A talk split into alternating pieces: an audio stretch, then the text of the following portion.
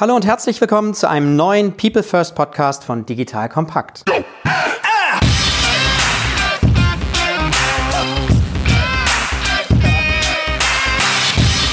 Mein Name ist Matthias Weigert und ich bin Geschäftsführer der Unternehmerschmiede. Die Unternehmerschmiede unterstützt Unternehmen dabei, digitale Innovationen erfolgreich umzusetzen, indem wir die richtigen Teams gewinnen und schmieden. Das heißt vor allem erfolgreich machen. Wenn dieses Thema auch für euch interessant ist, kommt gerne über LinkedIn direkt auf mich zu. In unserem Podcast People First geht es um das Thema Mensch in der digitalen Welt. Heute sprechen wir über das Thema Zukunft. Es geht um das Futurium, ein Haus der Zukunft, das in Berlin gebaut wurde, ein Ort, dem Menschen die Zukunft erleben können. Nach dieser Folge weißt du, wie wir alle Zukunft schon heute erleben können. Wir werden über die Menschen sprechen, die hinter dem Gestalten der Zukunft stehen und welche Profile es braucht, um Zukunft erlebbar zu gestalten. Wir wollen auch über den Tellerrand Deutschlands hinausblicken und schauen, wie die Zukunft international erlebbar gestaltet wird. Zu Gast im Podcast habe ich heute einen sehr besonderen Menschen, einen Menschen, der tatsächlich aus der Zukunft kommt. Stefan Brandt. Stefan, herzlich willkommen bei uns im Podcast. Schön, dass ihr bei mir seid. Stefan, ja. du bist Direktor des Futuriums. Magst du dich einmal kurz vorstellen, persönlich und danach vielleicht das Futurium? Gerne. Vielleicht fange ich mit dem Futurium selber an. Du hast ja gesagt, Haus der Zukunft. Es ist sogar noch ein bisschen mehr. Es ist nämlich Haus der Zukünfte. Also wir verwenden den Plural ganz bewusst, weil wir im Prinzip in diesem Haus auch gar nicht behaupten wollen, dass wir wüssten, wie die Zukunft wird. Also wir sagen hier nichts voraus, wir sind keine Wahrsager und wir haben auch nicht irgendwie die magische Kugel, in die man schaut und wo man alles sieht, sondern wir legen verschiedene Optionen auf den Tisch, unter anderem auch in der digitalen Welt. Also was könnte an digitalen Themen, an technologischen Themen auch auf uns zukommen.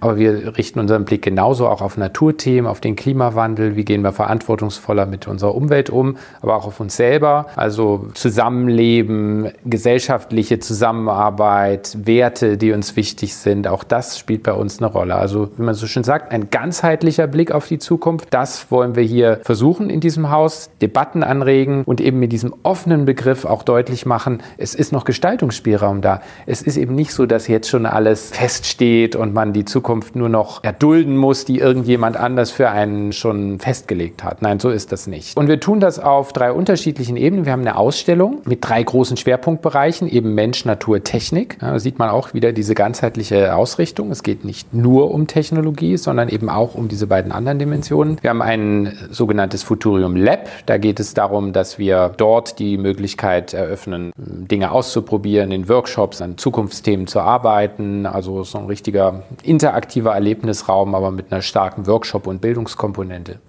Und dann haben wir das Forum mit Veranstaltungen. Da kann mal ein Wissenschaftler, auch gern mal ein international bekannter Star, sprechen, aber dann immer wieder so, dass ihn auch viele Menschen verstehen. Genauso haben wir aber auch Formate, die sind ganz niedrigschwellig. Da gibt es ein Kneipenquiz über Zukunftsfragen. Also wir versuchen sehr viele Menschen anzusprechen. Zukunft geht uns alle an, das ist das Prinzip. Deshalb ist der Eintritt in dieses Haus auch bis Ende 2022 kostenfrei. Denn es soll niemand ausgeschlossen sein, aus finanziellen Gründen sich mit Zukunft auseinanderzusetzen. Ihr Lieben, hier ist nochmal Joel von Digital Kompakt und für uns gibt es in Sachen Customer Service eigentlich nur eine Adresse, unseren Partner Zendesk. So, und heute sitze ich hier wieder mit Andreas Mahl, der als Direktor Marketing wirklich super spannendes Wissen aus dem Hause Zendesk zu teilen hat. Andreas, wenn ich Lust habe, mit euch zu arbeiten, wie kann man Zendesk eigentlich möglichst schnell selbst starten? Wir nutzen natürlich unsere Technologien. Wir haben ein exzellentes äh, Support Center, wo man tatsächlich zu jedem Thema ausgiebige Informationen findet, von allgemeinen Informationen bis hin, wie setzt sich das konkret mit Zendesk um, gewisse Lösungen auch in die Tat umzusetzen. Jetzt bezeichnet ihr euch ja als Kundeninteraktionsplattform, was recht komplex klingt. Funktioniert es denn eigentlich wirklich, mal Hand aufs Herz, euch auch ohne externen Consultants zu nutzen? Ja, ganz klar. Also insbesondere Digital Natives und Startups tun sich da besonders leicht, mit unserer reichhaltigen Bibliothek sofort selbst loszulegen. Jedes Produkt kann man ja auch frei ausprobieren. Es gibt Free Trials und damit legen die dann wirklich sehr, sehr erfolgreich und schnell los. Okay, und jetzt mal das andere Extrem. Habt ihr für Kunden, die dann doch schon gewachsen sind, sind auch Angebote, sage ich mal, im Bereich Customer Success? Ja, wir haben ein Success Network. Das hilft tatsächlich allen Kunden, die eine gewisse Nutzung dann erreicht haben mit Tipps und Hinweisen. Aber für äh, große, komplexe Umgebungen, die gewachsen sind, die brauchen oftmals dann auch professionelle Hilfe. Dafür haben wir ein äh, Professional Services Team, das dann Hilfe in jeder Größenordnung zur Verfügung stellen kann. Hervorragend. Also es gibt keinen Grund mehr, das nicht auszuprobieren. Liebe Hörer, wenn das für euch interessant ist, dann schaut euch Sendes doch auch mal selbst an unter digitalkompakt.de slash Zendesk und wie immer verlinke ich das auch in den Show Notes und auf unserer Sponsorenseite unter digitalkompakt.de slash Sponsoren. Das ist das Futurium und wir sind jetzt Mitte Dezember, haben über 300.000 Besucher schon, obwohl wir erst am 5. September eröffnet haben. Das zeigt also innerhalb weniger Monate so viele Menschen. Irgendwo trifft das Ganze offenbar den Nerv der Zeit und ist relevant und für viele Leute wichtig und ich hoffe, es bleibt so und es finden auch viele aus Hamburg und anderen Städten den Weg zu uns. Was mich selber betrifft, würde ich sagen, habe ich schon unterschiedliche Richtungen in meinem Leben ausprobiert. Es passt aber, glaube ich, am Ende alles in eine Linie. Mir war es immer wichtig, zu gestalten, also nicht nur, nur in Anführungsstrichen zu verwalten oder Dinge auszuführen, sondern wirklich selber daran mitzuwirken, vielleicht auch Gesellschaft besser zu machen oder Menschen zu helfen, vielleicht auch ihr Potenzial zu entwickeln. Und das können einzelne Menschen sein, es können aber auch viele Menschen sein. Ich glaube, die jetzige Tätigkeit bietet die Chance, auf sehr viele Menschen zuzugehen und ihnen auch Mut zu machen, eben Zukunft mitzugestalten. Insofern ist es auch eine gesellschaftliche Aufgabe. Und dieser Anspruch, den hatte ich, glaube ich, schon immer, aber ich habe ihn unterschiedlich ausgelebt. Ich habe angefangen, ich bin in Weimar geboren, also in der ehemaligen DDR. Ist eine Stadt mit sehr viel Kultur. Ich war am Anfang auch sehr stark auf der Kulturschiene. Ich habe unter anderem Musikwissenschaft studiert, Geschichte, Medienwissenschaft auch, aber ich habe auch Musik selber gemacht. Also das Musikthema war mir sehr wichtig, ist mir immer noch wichtig, aber die berufliche Entscheidung fiel dann doch anders. Ich habe mich entschieden, dann, was man so schön Kulturmanagement nennt, zu tun oder zu machen. Aber um das nach meinem Musikwissenschaftsstudium auch wirklich in die Wege leiten zu können, brauchte ich Wirtschaftsexpertise und deshalb bin ich einige Jahre zu einer großen Unternehmensberatung, nämlich McKinsey, gegangen. Ich war dort über sieben Jahre und habe dort dann sehr intensiv, ja, an auch wirklich Hardcore-Wirtschaftsthemen gearbeitet. Da habe ich ganz wenige Kulturthemen. Ich habe auch ein bisschen Kultureinrichtungen beraten, waren auch schöne Projekte, aber sehr viel auch Gesundheitswesen, auch Chemieindustrie, also viele andere Themen. Es war auch ganz spannend, hat mich natürlich mit ganz vielen anderen Kontexten in Berührung gebracht. Und dann nach einer weiteren Station kam ich dann in die Hamburger Kunsthalle und habe zum ersten Mal dann diese Vision, Kulturmanagement auszuüben, ausgeführt. Von 2012 bis 2017 war das. Insofern Hamburg eine Station, eine wichtige und schöne Station in meinem Lebenslauf. Und dann wurde ich 2017 angesprochen, Direktor hier des Futuriums zu werden. Und dieses Haus, was damals noch war, zwar gerade fertig gebaut, aber noch nicht eröffnet. Das Konzept musste finalisiert werden, musste das, was ich gerade beschrieben habe, wirklich auf die Straße gebracht werden. Das war dann die Aufgabe und seither bin ich hier und bin sehr froh, dass wir eben dieses Jahr Eröffnung feiern konnten. So viel zu mir vielleicht. Perfekt, sehr, sehr spannend. Also auch da zeigt sich schon wieder unterschiedliche Perspektiven. Magst du noch ein bisschen was vielleicht sagen zu dem Sinn oder dem Zweck oder jetzt Neudeutsch Purpose? Warum gibt es das Futurium? Was waren die Auslöser dafür, ja eine eigene Stätte zu finden, um Zukunft erlebbar zu machen. Das ist interessant, weil die Geschichte dieser Einrichtung oder die Grundidee, die geht weit vor die Zeit zurück, an der ich hier begonnen habe. Die ersten Ideen sind wohl schon so um 2010 entwickelt worden. Damals war es noch relativ stark ein Fokus hier zu zeigen, wie innovativ und technisch voraus die deutsche Industrie und auch Forschungswelt ist. Das war das Ziel 2010. Also es war noch stärker technologiefixiert und auch stärker auf so eine bestimmte Innovationsdimension ausgerichtet.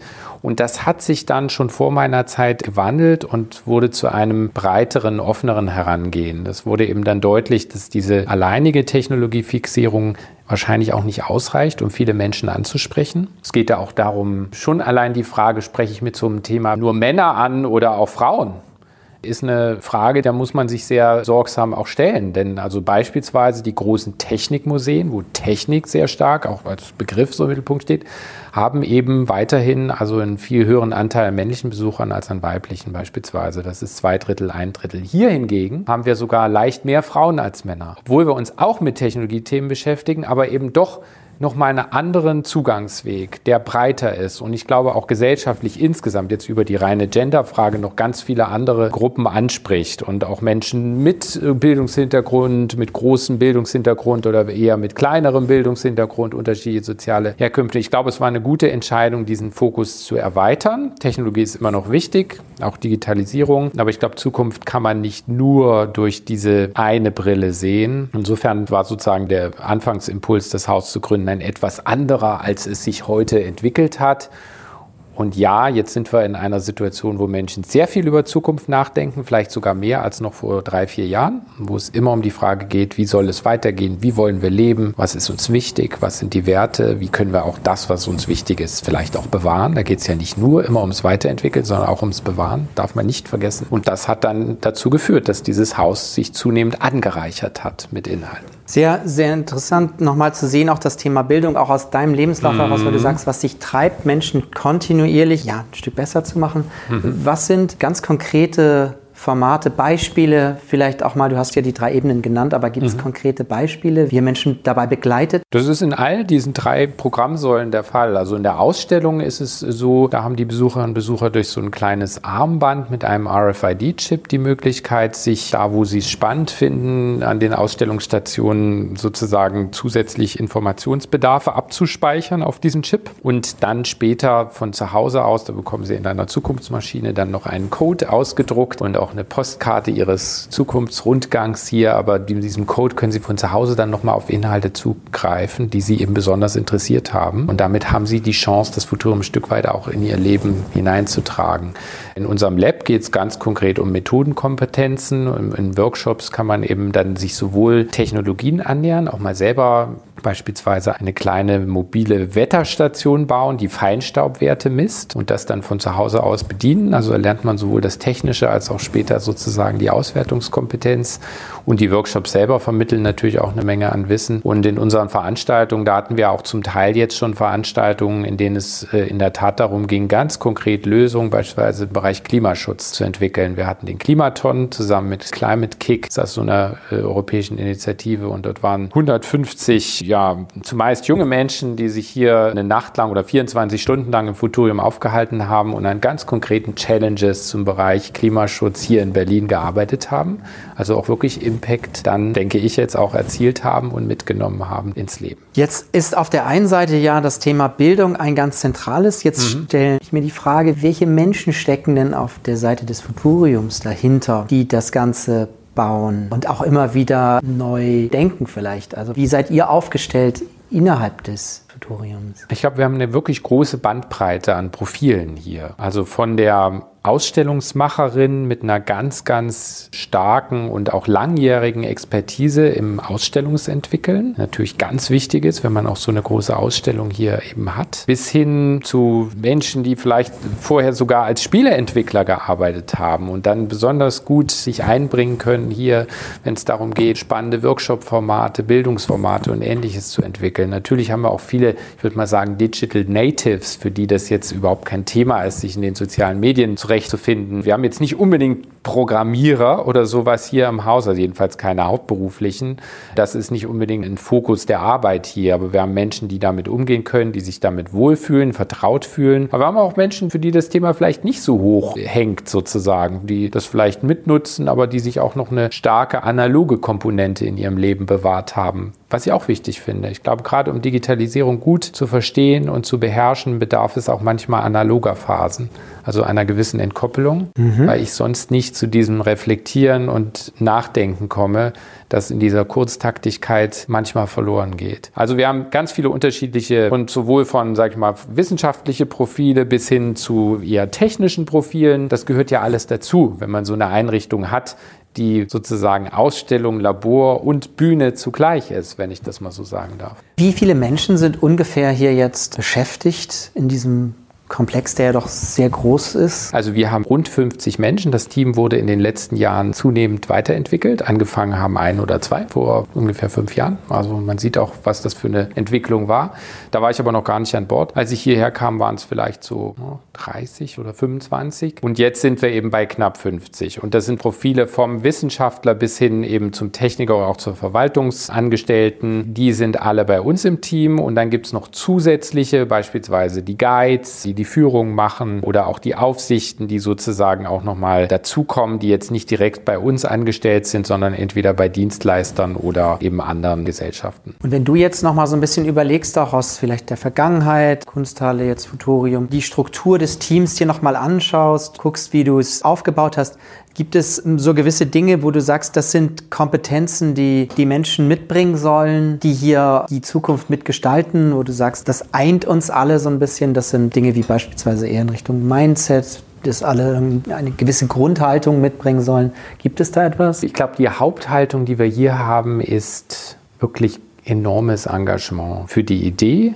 dieser Einrichtung und für die Einrichtung selber. Denn es Klar, es gibt natürlich für viele Mitarbeiterinnen und Mitarbeiter bei uns gäbe es auch Alternativen woanders. Also ich meine, der Arbeitsmarkt in Berlin ist ja jetzt derzeit doch sehr arbeitnehmerfreundlich dahingehend, dass man viele Optionen hat. Und die Arbeit hier ist durchaus auch sehr anstrengend und intensiv, denn es liegt einmal daran, dass das Thema natürlich immer potenziell grenzenlos ist, Zukunft. Das heißt, wir sind immer dabei, auch A, den roten Faden nicht zu verlieren und B, auch die Möglichkeiten, die unendlichen Möglichkeiten immer wieder auf einen sozusagen praktikables Maß runterzubringen. Und das ist eine anstrengende Arbeit ja, weil man da sehr stark Gewichten auch priorisieren muss. Und dann gibt es natürlich enorme Anforderungen jetzt auch mit dieser Eröffnung, mit den vielen, die auf uns zukommen. Zukunft ist eben auch ein Thema, das enorm viele Anschlussmöglichkeiten bietet. Zukunft, hatte ich ja gesagt, geht uns alle an und ich glaube, viele Menschen fühlen sich davon angesprochen, kommen sehr viele auf uns zu, wollen Feedback geben, wollen auch mitmachen. Also die Arbeit hört wirklich nicht auf und es wurde auch nach der Eröffnung jetzt keineswegs weniger, sondern eher mehr. Das heißt, man muss es wirklich wollen, wenn man hier ist. Man hat natürlich auch eben einen riesen Hebel, man kommt mit wahnsinnig vielen Menschen in Kontakt, kann Dinge Dinge auch bewegen. Und das möchten eben die Mitarbeiterinnen und Mitarbeiter auch hier. Ich glaube, das eint sie auch alle, dass sie eben einen Unterschied machen wollen, dass sie wirklich was bewegen wollen und auch daran glauben, dass sie dazu beitragen können, vielleicht auch bessere Zukunftsdebatten zu führen und insgesamt zu einem anderen, zu einem ja besseren, doch auch konstruktiveren gesellschaftlichen Klima auch beizutragen. Jetzt ist die Diskussion Zukunft ja keine, die an der Grenze in Deutschland aufhört. Und eine Kompetenz ist ja in der Zukunft auch dieses vernetzte Denken, Handeln, auch sich inspirieren lassen durch mhm. unterschiedliche Perspektiven. Wie bindest du, wie bindet ihr hier die internationale Perspektive ein? Ihr Lieben, hier ist nochmal Joel von Digital Kompakt. Und wer uns die Tage zugehört hat, ist ja kaum an der begeisterten Prahlerei über unser neues Büro vorbeigekommen. Wir haben uns nämlich wirklich eine designige Wohlfühloase geschaffen und ein wichtiger Baustein dabei war unser Partner Connox. Connox ist ein Online-Shop für Wohndesign, bei dem ihr mehr als 29.000 kuratierte Wohnaccessoires und Möbelstücke findet, mit denen ihr euer Zuhause oder auch euer Büro, wie man bei uns sieht, ganz individuell einrichten könnt. Wir haben unser Büro wirklich gerade mit einigen coolen Stühlen und vor allem auch Accessoires von Connox ausgestattet und sind echt zufrieden mit dem Look und dem Komfort der Designerstücke, vor allem aber mit dem ganzen Prozess dahinter. Wenn ihr zum Beispiel Fragen rund um das Thema Einrichten habt, liefert der Shop hilfreiche Antworten sowie tausende Designklassiker und vielversprechende Neuheiten, die den Raum halt wirklich verwandeln und euer Wohlbefinden damit einfach steigern. Und egal ob es jetzt die praktische Kabelorganisation sein soll oder eine stylische Schreibtischbeleuchtung oder auch die komplette Wohnzimmereinrichtung, Connox bietet wirklich für jedes Wohnvorhaben die passende Lösung. Und übrigens, das finde ich besonders cool, das Unternehmen gleicht seit diesem Jahr die Emissionen seiner Geschäftsaktivitäten vollständig über die Unterstützung von Klimaschutzprojekten aus, sodass ihr die Möbel sogar klimaneutral bestellt. Wenn das auch für dich interessant ist, wenn du sagst, oh Mann, ich muss wissen, wo kriege ich gute Designmöbel her mit geilem Service, dann schau dir Connox jetzt einfach mal selbst an unter digitalkompakt.de slash Connox. Und Connox schreibt sich mit C. C-O-N-N-O-X. Wie immer verlinke ich dir das aber auch nochmal in den Show Notes und auf unserer Sponsorenseite unter digitalkompakt.de slash Sponsoren auf mehrere Arten. Also man muss dazu sagen, erstmal ist es natürlich ganz wichtig, damit man sich nicht verzettelt, muss man den Fokus erstmal auf das lenken, was man hier bewegen kann. Das ist in der ersten Phase ganz wichtig. Aber wenn wir gesagt, müssen erstmal hier uns etablieren, dann kommt die nationale Ausstrahlung, dann die internationale. Aber es hat sich doch schon auch in der Anfangsphase sehr viel dann in diesen beiden anderen Dimensionen abgespielt. Also wir hatten eine ganz große beispielsweise nationale Medienabdeckung und auch international. Sehr viele Länder bis hin zur Washington Post haben das wahrgenommen. Also wir waren von Anfang an, obwohl wir da jetzt noch gar nicht so viel dafür getan hatten, aufgrund des Themas und der Ungewöhnlichkeit dieser Einrichtung, es gibt ja nicht so viele weltweit, waren wir sofort in einem internationalen Diskurs drin.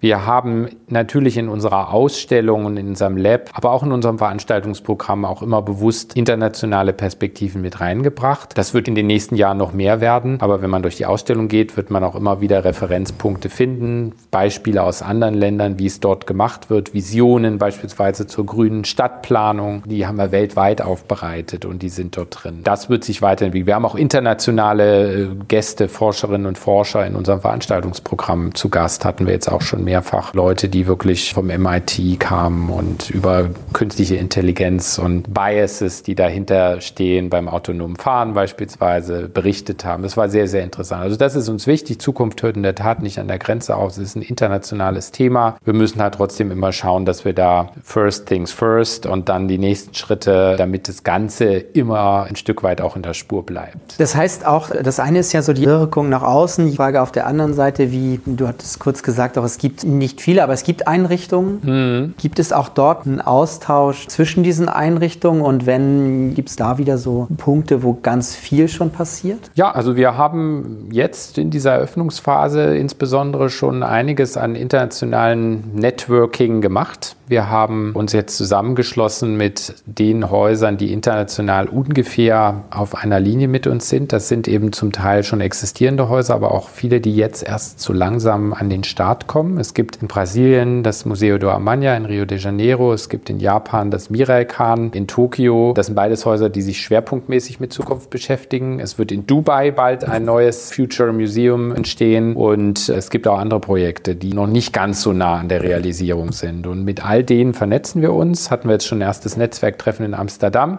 Nächstes Jahr wird das hier im Futurium in Berlin stattfinden. Da wird man das auch hier in Deutschland sehen, was dann diese Society ist. Wir hatten eine zweite internationale Vernetzung über das Thema Klimaschutz. Wie kann ich da auch einen Beitrag leisten? Also nicht nur dadurch, dass ich jetzt selber möglichst nachhaltig die Energie des Hauses hier produziere, sondern durch die Vermittlung. Wie kann ich Menschen eben dazu motivieren, sich klimagerechter zu verhalten? Und da sind ja Museen durchaus ein spannender Ort. Wenn man weltweit zusammenrechnet, wie viele das sind, trifft man auf, würde ich sagen, mindestens hunderte Millionen von Menschen, wenn man sie alle zusammennimmt. Vielleicht sind es sogar mehr. Also diese internationale Vernetzung, da läuft schon einiges und wird noch mehr kommen. Jetzt kommen wir schon so ein bisschen zum Ende. Die Frage, die sich natürlich aufdrängt, ist, wie sieht die Zukunft des Futuriums aus? Auch das kann ich ja im Prinzip heute noch nicht sagen. Ich kann nur sagen, was wir vorhaben. Was sich davon dann materialisiert, wird man sehen. Ich hatte es ja schon mal angedeutet. Ich glaube, wir haben uns jetzt schon mal ganz gut in Berlin etabliert. Auch da, glaube ich, kann man noch mehr machen, werden wir auch machen. Nächster Schritt ist sicher auch noch stärker national sichtbar zu werden. Das wird unter anderem dadurch geschehen, dass das Futurium mobil wird. Also wir möchten das Futurium in die Regionen bringen. Insbesondere auch die Regionen, die vielleicht nicht unbedingt ja, in der Metropole Metropolregionen sind, eher die, an denen vielleicht Zukunftsentwicklungen eher vorbeigehen, die Flächenregionen. Da möchten wir mit dem Futurum hinterarbeiten wir an einem Konzept, wie das funktionieren kann. Wir möchten unser Bildungsprogramm ausbauen. Wir haben viel mehr Bedarf für beispielsweise Schulworkshops, als wir derzeit decken können. Unser Programm ist jetzt schon bis weit ins Frühjahr ausgebucht. Wir müssen die internationale Vernetzung dann auch durch die digitale Ebene sicherstellen. Wir haben jetzt so circa,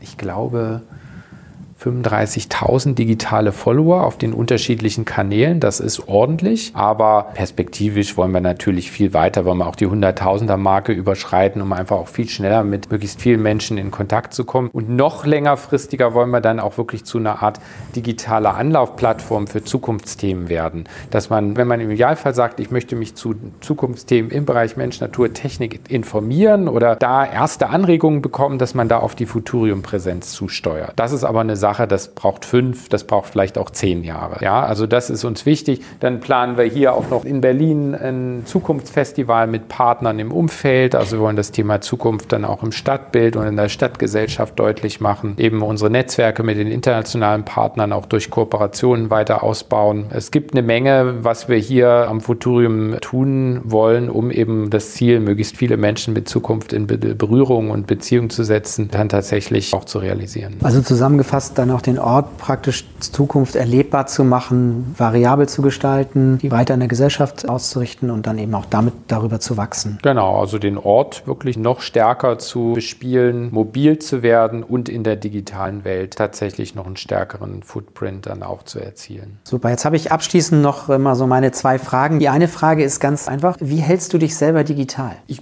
bin sehr offen für verschiedene Tools, die dann immer wieder neu kommen. Also ich bin vielleicht nicht ein Early Adapter, aber wenn mir jemand erzählt, das könnte man mal ausprobieren, dann mache ich das. Ich bin so ein Ausprobierer. Also ich brauche dann nicht viele Anleitungen. Also bei mir kann sozusagen ein digitales Tool am besten landen, wenn ich es möglichst intuitiv ausprobieren kann. Da habe ich dann auch keine Angst davor. Ich weiß, dass in älteren Generationen schwieriger ist, dass die dann Angst haben, dass sie das Gerät zum Explodieren bringen oder so, aber das ist bei mir nicht der Fall. Ich probiere es einfach aus und dann funktioniert es. Insofern habe ich viel äh, Kontakt über die sozialen Medien. Habe auch einen Twitter-Account, einen LinkedIn-Account und so weiter. Also ich stehe da auch viel in Bezug mit Menschen aus dem Netzwerk. Das ist auch, glaube ich, viel mehr, als es früher möglich war. Da hätte man die ganze Zeit Briefe schreiben müssen und jetzt geht das natürlich viel schneller, das hinzubekommen. Und habe hier im Futurium natürlich das Privileg, immer wieder auch über neue Entwicklungen informiert zu werden. Wir haben hier Fachkonferenzen, da gehe ich auch gerne mal hin. Wenn ich es im eigenen Haus schon habe, nutze ich das natürlich danach aus. Wir haben auch viele Forscherinnen und Forscher, die hier zu Gast sind. Also ich halte mich da über unterschiedlichste Kanäle up to date. Gibt es so ein paar, vielleicht ein, zwei konkrete Hinweise, Menschen, denen du folgst beispielsweise oder Institutionen, denen du folgst, wo du merkst, da ist eine Menge Inhalt, die dich anspricht, auch wie du dich weiterbildest? Ja, es gibt ja einige, beispielsweise das Weizenbaum-Institut für die digitale Gesellschaft. Das ist eigentlich ein sehr schönes Projekt an der Schnittstelle von technischer Kompetenz bis hin zu ethischer Expertise und Beurteilung. Und ich glaube, das zeigt dieses Spannungsfeld auch ganz schön auf, das in der Digitalisierung steckt. Da sind wir viel in Kontakt, verschiedene andere Institutionen. Ja, es wäre jetzt fast, ich glaube, würde den Rahmen sprengen, die jetzt alle aufzuzählen. Aber es gehört auch der wissenschaftliche Beirat der Bundesregierung, der WBGU, macht jetzt auch zu Nachhaltigkeit und Digitalisierung. Also mich interessieren so diese Schnittstellen zwischen scheinbar entfernten Begriffen. Was hat Nachhaltigkeit mit Digitalisierung zu tun? Da lernt man, es geht in beide Richtungen. Nachhaltigkeit, Umweltschutz, Klimawandel, Schutz sozusagen oder Klimawandelverlangsamung kann ich ja natürlich auch durch digitale Tools auch mit befördern. Umgedreht heißt Nachhaltigkeit ja auch, wie wie mache ich eine nachhaltige Digitalisierung? Es geht ja auch in die andere Richtung. Und nachhaltig heißt für mich, Digitalisierung auch menschenfreundlich, gesellschaftsfreundlich zu machen. Und das ist die andere Richtung, die man auch bedenken muss. Und diese beiden Pole zusammen sind doch in einigen Initiativen ganz gut abgebildet jetzt. Stefan, vielen Dank fürs Gespräch. Jetzt noch eine allerletzte Frage. Wie können unsere Hörerinnen und Hörer mit dir in Kontakt treten? Also auf ganz vielen Ebenen. Einmal persönlich, weil ich bei vielen Veranstaltungen des Futuriums auch selber anwesend bin, auch hin und wieder meine Einführung mache. Also da erkennt man mich dann auch und kann mit mir direkt in Kontakt treten. Dann natürlich über unsere Homepage und die dort dann auch aufgeführten Kontaktadressen über E-Mail. Da gibt es auch viele, die das machen und ich bemühe mich immer, entweder selber zu antworten oder die richtigen Gesprächspartner dann zu vermitteln. Dann direkt auch über Social Media. Ich habe einen eigenen Twitter-Account. Da kann man mich auch auf jeden Fall kontaktieren und dann schließlich LinkedIn bin ich auch mit relativ vielen vernetzt und auch da passiert schon derzeit viel mit Kontaktaufnahme. So, liebe Hörer, für heute sind wir schon wieder am Ende unseres Podcasts angelangt. Wenn euch das Thema aber noch weiter interessiert, habt ihr die Möglichkeit, euch auf Patreon extra lange Podcasts von uns zu besorgen. Also quasi jeweils einen Director's Cut, der noch einmal 10 bis 20 Prozent länger ist und dementsprechend mehr Inhalt bietet. Patreon schreibt sich wieder Patron, nur mit E dazwischen, also Patreon. Und unter patreon.com slash dekompakt könnt ihr euch für monatlich ein paar Taler besagte extra lange Podcasts klicken. Dort ist dann übrigens auch keine Werbung enthalten, sondern diese wird ans Ende geschnitten und auch sonst kommt ihr in den Genuss unterschiedlicher Extra-Inhalte wie unser Recherchematerial, die Teilnahme an all unseren Gewinnspielen und, und, und. Uns freut es natürlich sehr, wenn wir euch für diese Bonusinhalte begeistern können. Ansonsten vielen Dank fürs Zuhören und auf bald.